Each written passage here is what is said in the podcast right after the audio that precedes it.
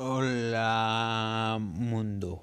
El propósito de este podcast es crear o yo encontrar un grupo de gente con esclerosis múltiple que hable español.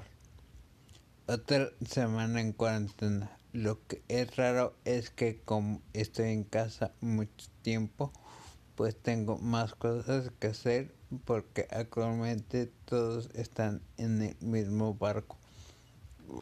Hoy se me ocurrió decir que llevo entrenando para este momento mucho tiempo.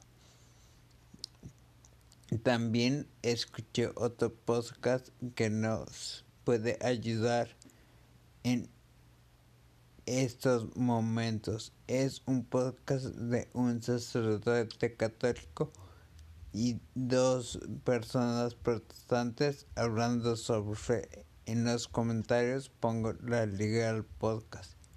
En cuanto a artículos, esta semana no hubo muchos.